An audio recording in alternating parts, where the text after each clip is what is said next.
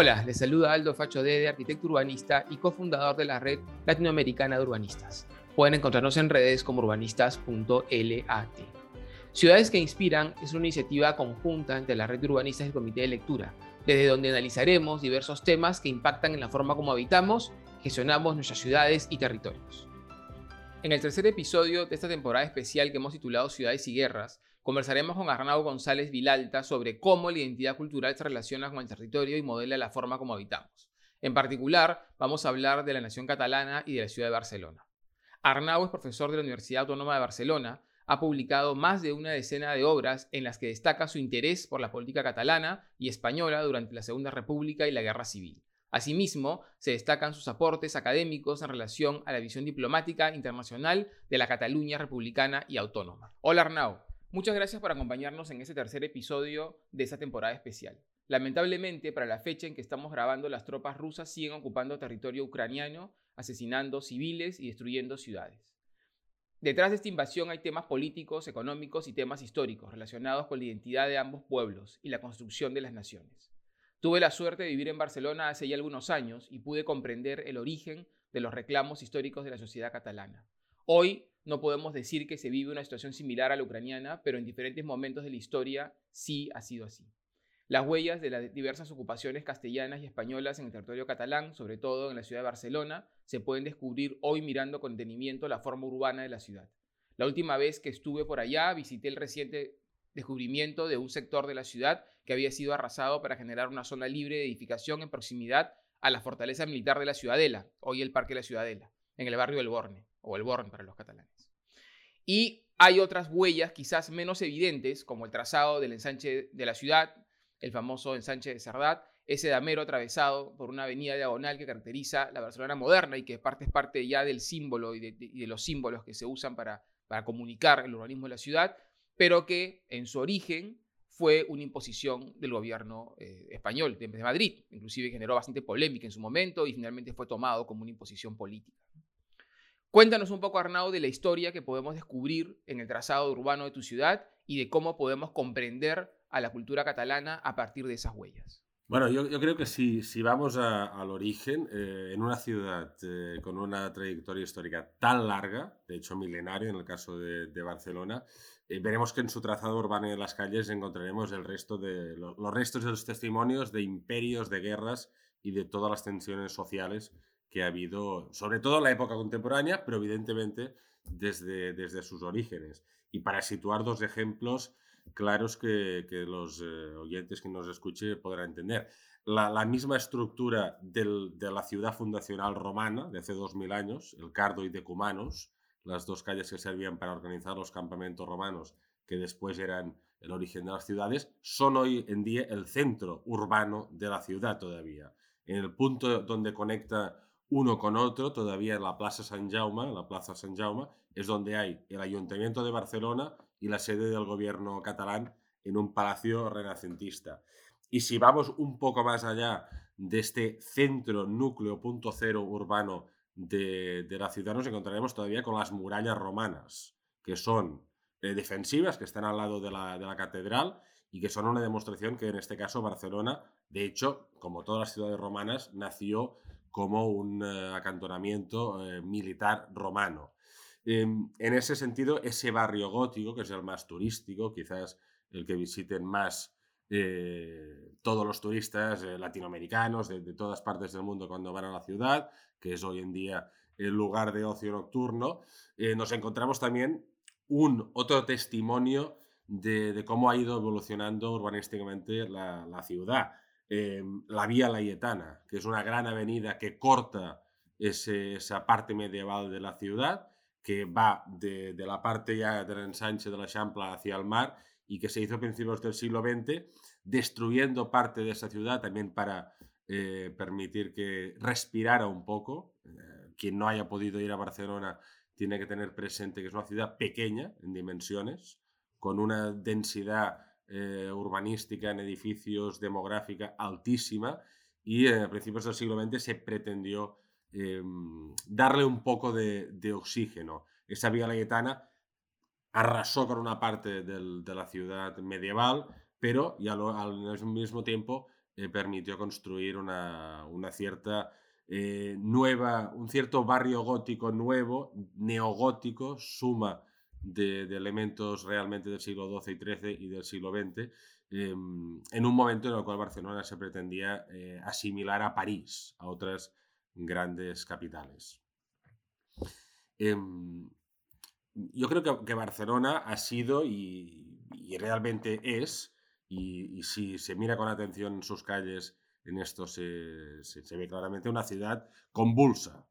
Si miramos el siglo XIX y XX, testimonios de la violencia social, del terrorismo anarquista, de las decisiones gubernamentales, tanto de las autoridades locales como de las de Madrid, se ven en esas calles. Es una ciudad de barrios con Em, eh, con clases sociales muy marcadas.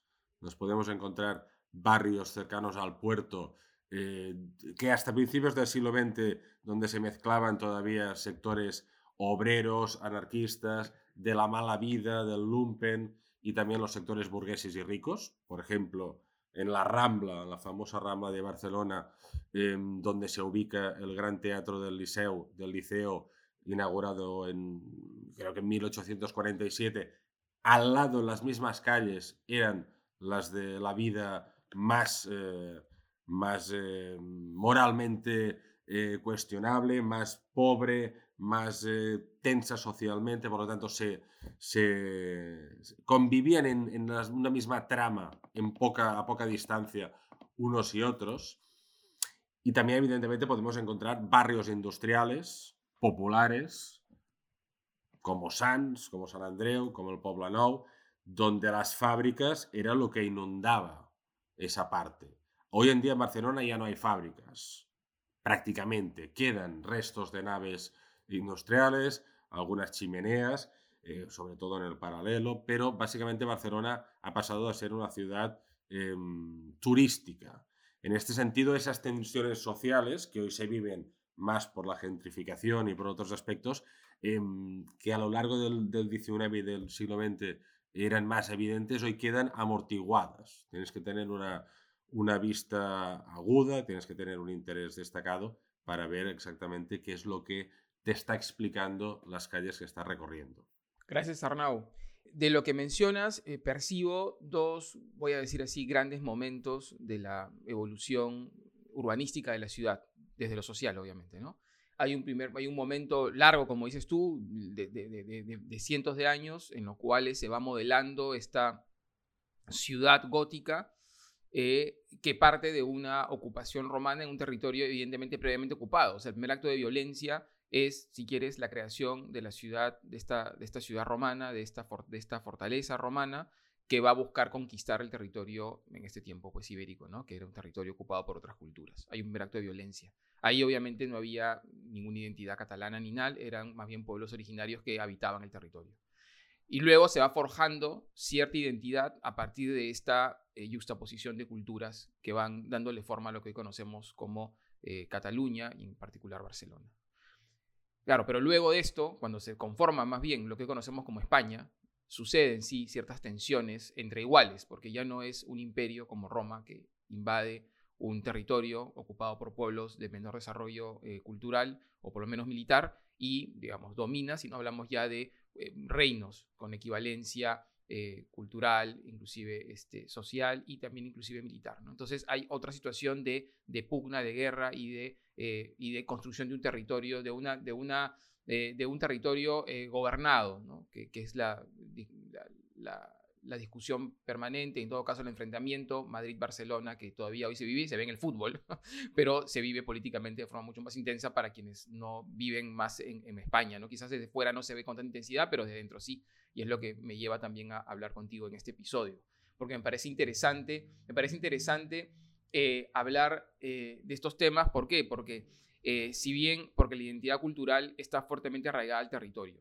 Cuando, cuando una de las excusas que Putin utiliza para ocupar y para invadir Ucrania es justamente la supuesta defensa de ciertas comunidades que se sienten rusas y no ucranianas y que piden, todo esto en supuesto, ¿no? piden volver a ser parte de Rusia. Entonces hay una, hay una justificación que hace que, que una potencia mundial avance sobre un país con evidentemente menor capacidad de resistirse y que ahora esté ocupando y devastando el país, ¿no? buscando una zona, digamos, eh, neutra para poder sentirse seguro. Entre todo esto es entre comillas, estoy citando lo que dicen los medios que dice el presidente ruso. ¿no?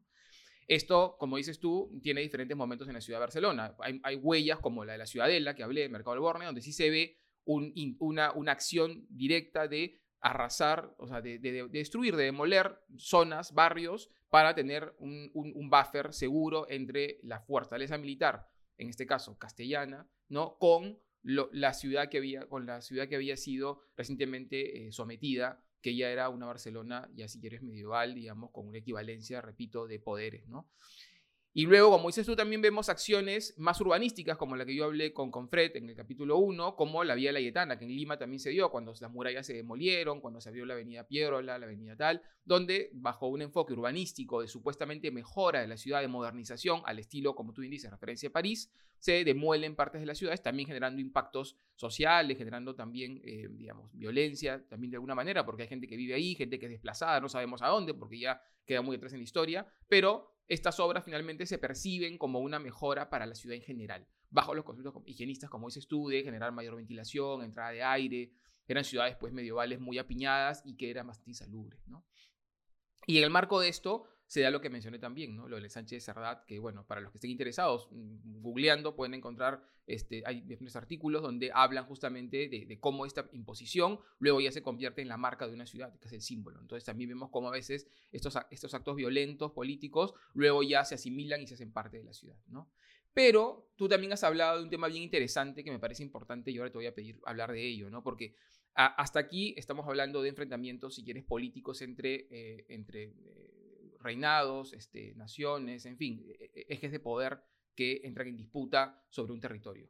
Pero también hay actos de violencia que se dan sobre minorías, como tú acabas de mencionar, ¿no? Cuando el grupo que domina la ciudad, que la gobierna en ese momento, siente que la ciudad es para unos y no para todos, ¿no? Cuando siente que esta gente que se estudia mal vivir o gente quizás de menos recursos o gente vulnerable no debiera estar ocupando un sector de la ciudad que es percibido como un sector que reivindica otro momento de la historia o quieren que sea más turístico o quieren lo que fuera y son desplazados a la fuerza, porque acá no hay voluntad, son desplazados a la fuerza a otros sectores y esta zona es regenerada, renovada, vuelta a ser para, eh, mm, eh, para que tenga, para que otra gente entre a vivir. ¿no? Esto pasó cuando se hizo la mina, este, si no me equivoco, en la época de Franco, cuando se saca a, los, a estos gitanos, grupos gitanos que vivían en una zona muy vulnerable, bastante, bastante digamos, humilde de la, del mar, cerca del mar, y son reubicados en unos edificios, eh, unos casi contener unos edificios, este, eh, entre comillas, voy a decir modernos, porque ya tiene que solamente la modernidad es la forma,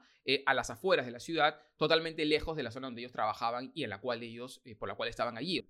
Nadie se ubica en un lugar eh, de forma absolutamente aleatoria. O sea, la gente, inclusive la gente más vulnerable, elige lugares vulnerables, pero en proximidad de donde trabajan y donde viven. Entonces, si tú los mandas a un lugar muy lejano de su, de su lugar de trabajo, de subsistencia, complejizas directamente estas dinámicas eh, sociales urbanas. Entonces, hay un acto de violencia, es decir, ya tú acá no vas a estar más, te voy a mandar, pero no te voy a mandar a un lugar próximo, te voy a mandar lejos donde a mí me viene bien, ¿no?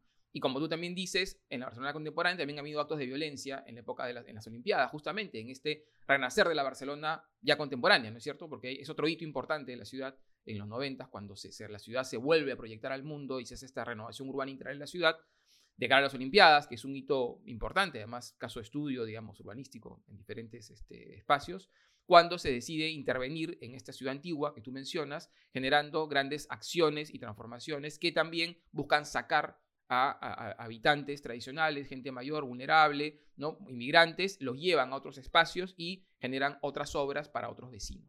Hay un acto de violencia ya no entre, si quieres, eh, reinos, naciones, sino entre pares, entre ciudadanos generados por una visión de cómo, quién debiera vivir en esta ciudad llamada Barcelona. ¿no? Cuéntanos un poco de eso y cómo lo percibes tú también desde la visión catalana. Em, e, es evidente que, como todas las grandes ciudades, eh, Barcelona eh, ha tenido momentos en los cuales las decisiones políticas han generado mm, expulsión, la expulsión de, ciertos núcleos de la, sociedad catalana y de barrios concretos para el beneficio, quizás eh, desde el punto de vista del mensaje político general, pero mm, directamente para un beneficio económico de imagen más eh, conectado con las clases medias y, altas de, la ciudad.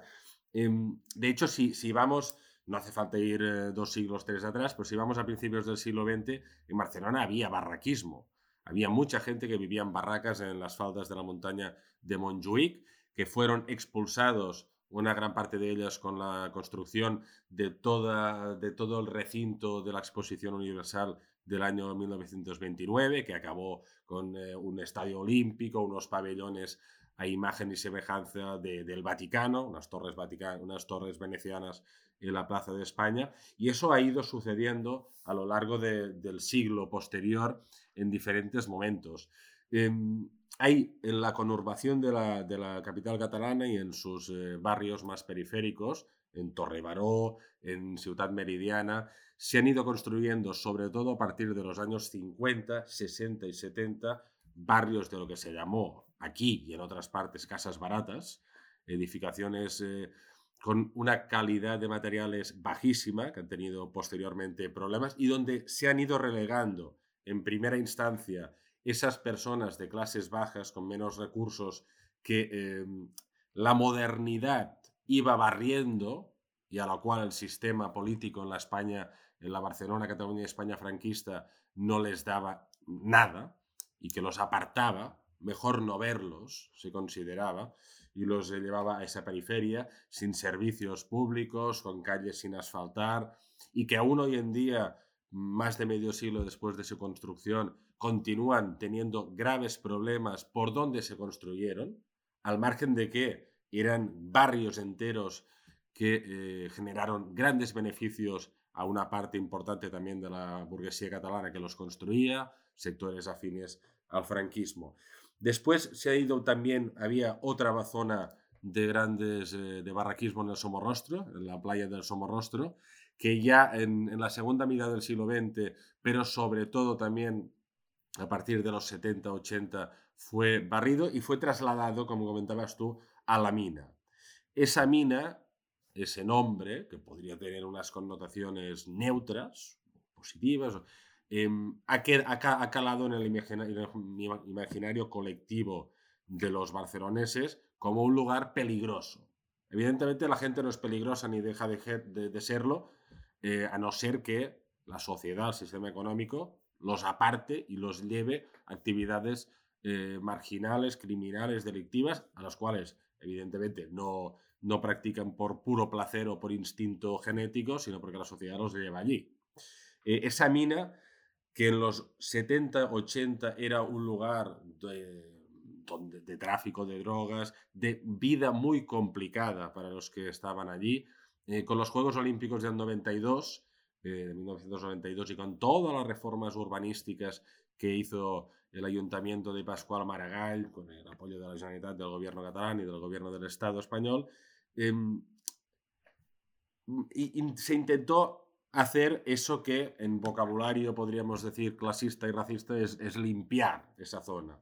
O, si somos más positivos, intentar tejer una cierta eh, pluralidad social, económica, construyendo, llevando los barrios de clase media hasta esa mina y intentando crear una convivencia, una mezcolanza, una, una proximidad de sectores sociales, también en los colegios, en los servicios sanitarios, que acabara para integrar eh, esos diferentes estratos sociales. Mm, eso en ese barrio pudo tener cierto éxito, impacto, pero hoy en día todavía hay una parte del barrio muy marcadamente de clase baja. En cambio, en el barrio gótico, en el centro, en el centro de Barcelona, sí que se hizo para las Olimpiadas lo que podríamos decir una expulsión velada, una, una, expulsión real de sectores sociales de clases bajas que dieron el relevo, no voluntariamente, a, a, muchas personas que venían del centro de la ciudad, de la parte más moderna, y también a una explotación eh, turística que dura hasta hoy en día. Por lo tanto, evidentemente Barcelona ha llevado en este último siglo, em, ha expulsado a mucha gente. Hoy en día Barcelona expulsa gente, ya no tanto en este sentido que estábamos comentando, sino por las dificultades de pagar los alquileres y de comprar eh, eh, pisos, casas no existen en Barcelona, pisos por los altos precios, producto de esa gran voracidad turística que también las propias autoridades locales y los vecinos, en cierta medida, en los 92.000 alimentaron y que después los ha acabado devorando a ellos mismos. Arnau, gracias. Has abierto, digamos, el diálogo y has puesto sobre la mesa otros aspectos que también inciden en la forma como habitamos y que tienen que ver también con identidad y territorio. Primero, has hablado de un fenómeno contemporáneo que no solo sucede en Barcelona, sino en otras ciudades del mundo, pero en grandes capitales como Barcelona, en la cual ya no es esta este enfrentamiento entre culturas, si quieres, o entre poderes, ¿no? Este Madrid-Barcelona, eh, eh, Castilla, este, Cataluña, en fin, sino ya hablamos de mundo internacional, el turismo en este caso, ¿no? Cuando, cuando alguien, cuando un gobierno, cuando la gente que decide sobre la ciudad, ¿no? Percibe que es más útil, rentable, eh, qué sé yo, beneficioso para algunos, para algunos, Mm, ofrecer la ciudad a ciertos grupos, en este caso internacionales, venderla al turismo y venderla a capitales internacionales, generando un proceso de gentrificación y echando a los habitantes de la ciudad, los que justamente han hecho de esa ciudad lo que es hoy ciudad. La ciudad es un espacio habitado, la ciudad es la manifestación física de lo que somos como sociedad colectivo. Y esto que te has ido contando en todos estos siglos de construcción de lo que hoy se llama Barcelona tiene que ver con los catalanes, evidentemente, con los barceloneses, con la gente que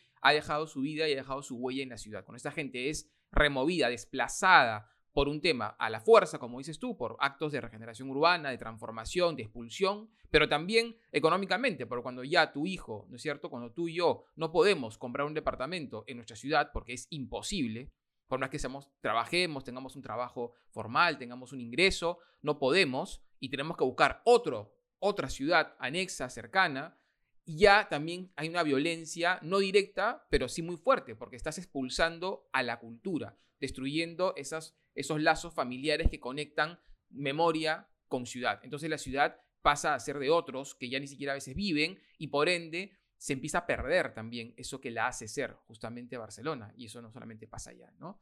Eh, y además también eso genera otro fenómeno, porque esas personas que son además, eh, digamos, ciudadanos, digamos, de, familia, ¿no? Tradicional, que, que, tienen historia con ellos, se trasladan a otros pueblos que también tienen sus historias, que también tienen sus dinámicas y sus culturas, ¿no? Y de pronto van a habitar allí y se genera también otra, otro tipo de transformación, ¿no es cierto? Positiva, seguro, y también, pero también se generan cambios y afectan la forma de vivir de otras zonas del, territorio, en este caso, ¿no? Entonces hablamos de otras formas de violencia y otras formas de poder, de, en este caso, destruir más bien eh, cultura.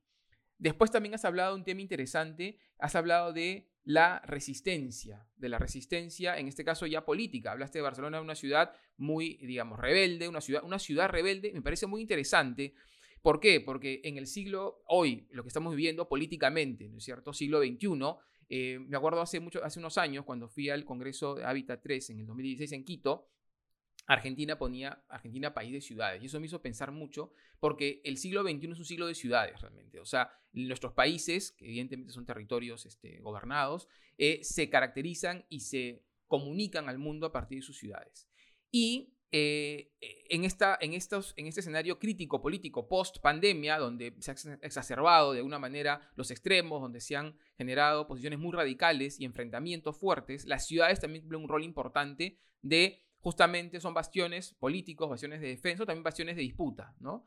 Entonces, has tocado varios temas contemporáneos que ya, es, ya obviamente le dan una mirada distinta a esta mirada histórica de identidad y territorio y eh, vemos cómo ya no son estas fuerzas tradicionales, sino vemos que son fuerzas exógenas, globales, eh, movidas, como es tú, por capitales grandes y que no son locales, que están generando cambios muy, muy importantes que no nos estamos dando cuenta, pero que los que, bueno, yo que muy cada tanto vuelvo a la ciudad, sí me doy cuenta de cómo mis amigos, con los que yo conocí cuando estuve viviendo allá, ya no están allá, ¿no? Y están en otros pueblos.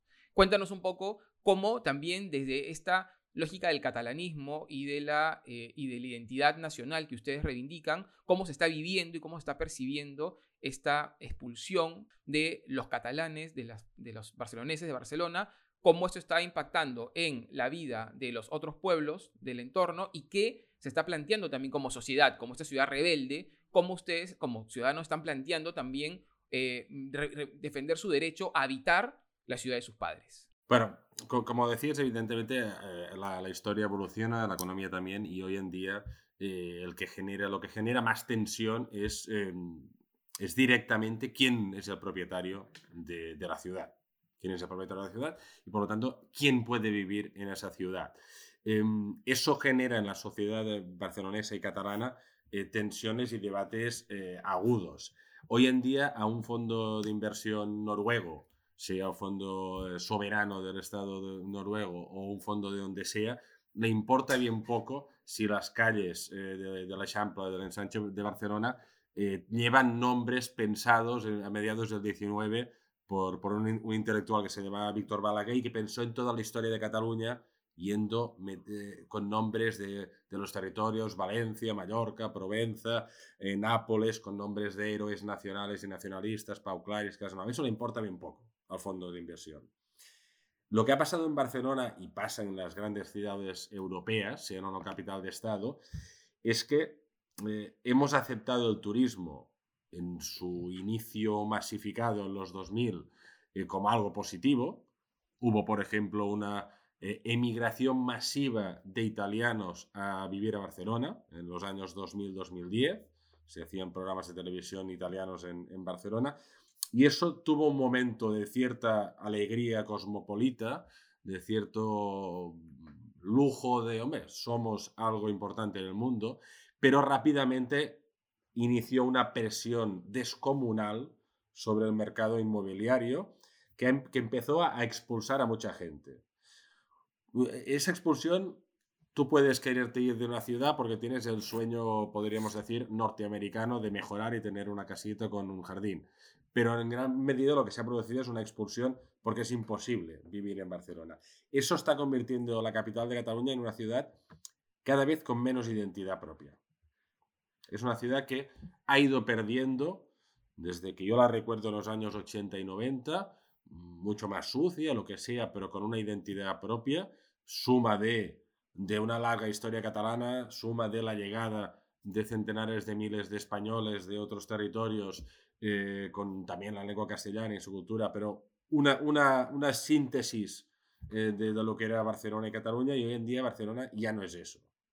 Quizás no lo sea ninguna capital europea, pero Barcelona ha perdido personalidad. La ha perdido económicamente hablando, ya no es el centro de muchas cosas que Madrid ha ido centralizando, la industria editorial y otros aspectos, pero también ha perdido porque mucha gente se ha ido. También porque ha habido olas migratorias eh, latinoamericanas, africanas, asiáticas, que le han dado una, una nueva, un nuevo carácter, pero básicamente porque el turismo la ha devorado ha sido inundada, el tsunami ha pasado por encima y una vez se ha ido, en los dos años de pandemia, eh, ya no es lo mismo. Barcelona sin turistas ya no puede vivir, pero con turistas tampoco puede vivir. Se ha convertido en un cierto parque temático. Y eso evidentemente ha cambiado también todas las pequeñas ciudades o localidades a su alrededor. Em, cada año marchan personas de, Barcelona. Estos últimos años de pandemia, la gente, mucha, mucha no, pero alguna ha ido a lugares más lejanos, pero ha ido transformando también las ciudades que hay a, su alrededor, que sí que tienen identidad todavía. Si vas a 20-25 kilómetros de Barcelona, tanto por la costa norte eh, catalana hasta Mataró, ciudad con más de 100.000 habitantes, o si vas a Sabadell o Terrassa, ciudades industriales eh, tradicionalmente, que hoy en día ya no lo son, todavía hay identidad. Barcelona, desde mi punto de vista, la ha perdido o la está perdiendo. Cada vez es menos, menos eh, reconocible. Había sido históricamente una ciudad eh, violenta, rebelde, rosa de fuego, con un movimiento anarquista, obrero, catalanista, nacionalista de gran potencia y hoy en día eso ya no existe. Es verdad que continúa siendo una ciudad de izquierdas mayoritariamente en sus resultados electorales en las diferentes eh, convocatorias, con una alcaldesa, en este caso Ada Colau, eh, diferente del gobierno catalán y eh, a veces o no en consonancia con el gobierno del Estado, pero ha perdido identidad. Yo diría que Barcelona hoy en día, urbanísticamente, económicamente, culturalmente, no tiene una identidad toda que, puedas verla claramente. Lo que tiene es, es un gran parque de atracciones. Y podríamos decir que el catalanismo, esta cultura catalana que, digamos, se ha mantenido y ha defendido eh, su identidad desde el territorio, se ha, se, está se ha desplazado a otras ciudades de Cataluña, o sea, ya no es Barcelona, ese centro rebelde, ese espacio en disputa al cual le apuntaban los cañones de Montjuic y la Ciudadela, sino que ahora está en otros lugares, otras ciudades donde se está construyendo una nueva identidad catalana eh, que también convive, como dices tú, con otras comunidades, la italiana, latinoamericana, africanas y otros. Bueno, eh, la identidad catalana cultural, lingüística, nacional, cultural, está en un proceso, hoy que estamos hablando, estamos hablando de marzo del 22, eh, muy compleja, muy compleja, eh, de redefinición y, veremos hacia dónde se dirige. Pero Barcelona, que ha tenido un papel tradicionalmente en el momento de expansión de la ciudad de finales del 19 y todo el siglo XX, cuando llega a tener más de un millón de habitantes, que hoy en día parece poco, pero que hace 100 años, en, a escala europea, Barcelona era una metrópolis, con metro, con toda una serie de servicios propios de Berlín o París, pues Barcelona ha sido tradicionalmente el núcleo receptor de la inmigración del interior de Cataluña, de las pequeñas ciudades, del mundo rural, donde la identidad catalana em, encontraba algo más que no fuera lo tradicional, y se convertía, por lo tanto, en una identidad y en una cultura también moderna, urbana, industrial, obrerista, en catalán, también en castellano, pero sobre todo también en catalán. Y por lo tanto, Barcelona era una gran urbe que durante décadas, hasta los años 60, 70 del siglo XX, se iba catalanizando porque llegaban oleadas de gente de la Cataluña rural, de la Cataluña de las pequeñas localidades, que, por decirlo en términos, sin connotaciones raciales, la catalanizaba, volvía a recordarle su identidad cultural y lingüística en un entorno moderno, urbano, con centenares de miles de personas. Eso, a, partir de, mediados del siglo XX, empieza a cambiar. ¿Por qué? Pues porque llegan una gran oleada inmigratoria eh, de, los territorios españoles del centro y sur de la península ibérica, castellano hablantes, mi abuelo, uno de mis abuelos, por ejemplo, de Ciudad Real, y eso transforma Barcelona, transforma las ciudades catalanas más grandes, pero sobre todo Barcelona y su área metropolitana, en un lugar donde la lengua y la cultura castellana es mucho más presente. No quiere decir que el catalán, la lengua y la identidad catalana desaparezca, pero se empieza a crear una nueva identidad. Y a lo largo de los últimos 40 años lo que sí que ha sucedido es que esa Barcelona que era receptora de inmigración intercatalana ya no lo ha sido. Y por lo tanto la identidad catalana, la lengua catalana, predominantemente ha sido hegemónica fuera de esa área más urbana. No quiere decir, evidentemente, que no se hable catalán en Barcelona. Sí, las grandes infraestructuras culturales eh, catalanas están en la capital, el gobierno está allí, pero se se ha jugado, como decías tú en el caso de Perú y de muchos otros lugares, a una cierta diferenciación entre lo que era esa ciudad y el resto de Cataluña. Hoy en día mm, podríamos decir que ya no hay una Barcelona aislada de Cataluña, tampoco una Cataluña aislada de Barcelona, sino que se retroalimentan en un momento de redefinición de lo que es la identidad catalana. Gracias, Arnau. Sí, la verdad que es sumamente interesante lo que mencionas esto que tú mencionas también eh, se ha acelerado en la pandemia en nuestros países. Cuando Lima, el caso del Perú, Lima, que no, tiene nada que ver, digamos, con, con la historia, ni, ni, decirlo, ¿no? Este, catalán-española, una ciudad que ha sido siempre receptora de inmigración territorial, territorio peruano, es la primera ciudad con mayor población tiene un tercio de la población peruana, Lima, ¿no? y eh, ha sido receptora de esos deseos, anhelos, búsquedas de mejor y mayor futuro de todo el Perú y por eso esta ciudad hecha en base a esta sumatoria de culturas, identidades, concepciones, digamos, de la vida, ¿no? Y em, en la pandemia lo que ha pasado es que gran parte, parte no, no todos obviamente, pero un, porcentaje de estas personas que vinieron a Lima a, buscar un mejor futuro, eh, vieron que era insostenible, ¿no? Porque además hay un fuerte porcentaje de economía informal.